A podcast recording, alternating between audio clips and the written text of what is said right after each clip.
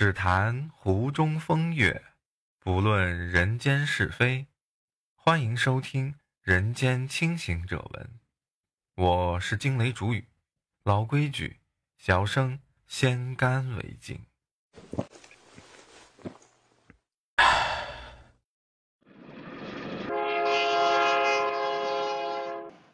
青春没有售价，硬座直抵拉萨。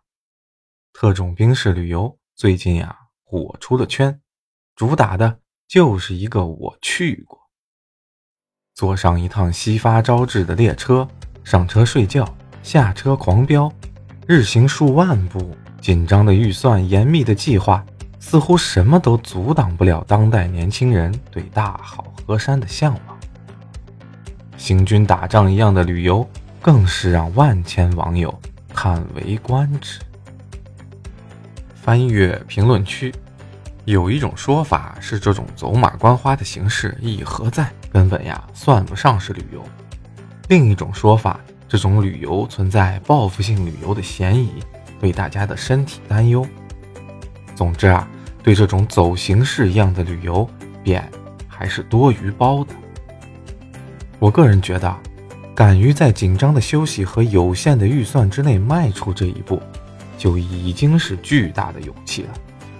读万卷书不如行万里路，这一点首先要给当代大学生和年轻人点赞。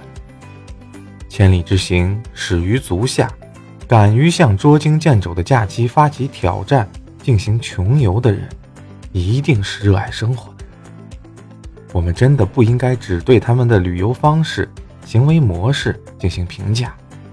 设想，如果有充足的假期，有充足的资金，还会选择这种挑战极限的旅游方式吗？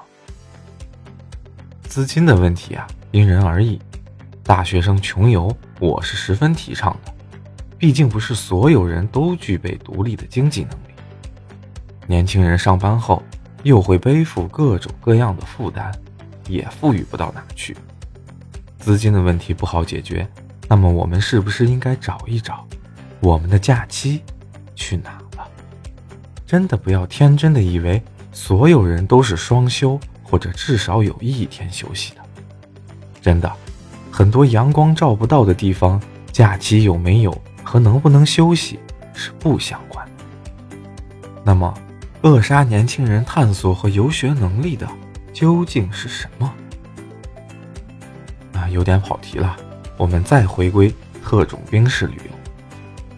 我在想，有没有人跟我一样，在看到这个标题时进行首次解读的时候，有这样一种想法：这个标题不是那么美好的，这种行为也是无奈的，是被挤压出来的。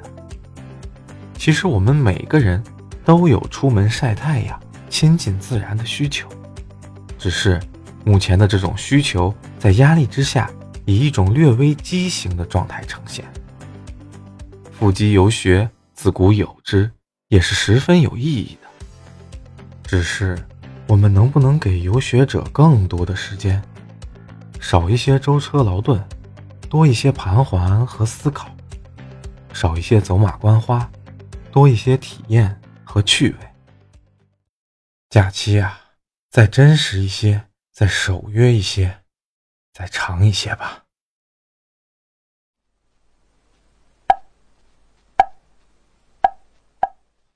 言尽于此，诸君善思，我亦善闻。欢迎点赞、关注、留下评论，小生这厢有礼了。